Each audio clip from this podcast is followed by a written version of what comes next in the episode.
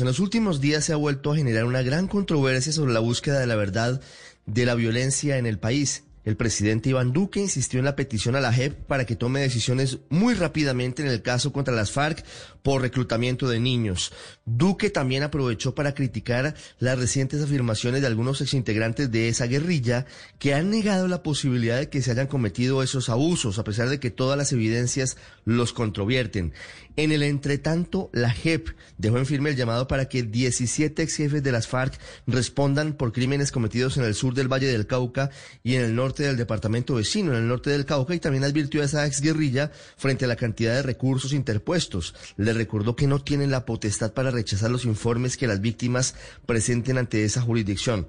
Por el lado de la Comisión de la Verdad, Hoy el ejército entregará un informe muy importante sobre los crímenes cometidos por las FARC y otros grupos al margen de la ley, no solo contra los uniformados, sino también contra la población civil.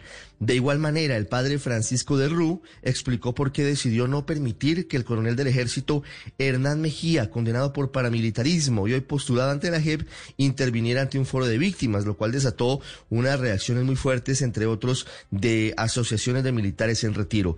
Para concluir todo este contexto y panorama de cómo Colombia busca la verdad, esa misma comisión comenzó a analizar en contexto el muy controvertido Estatuto de Seguridad que rigió en el país durante el gobierno de Julio César Turbay entre 1978 y 1982. Estás escuchando Blue Radio.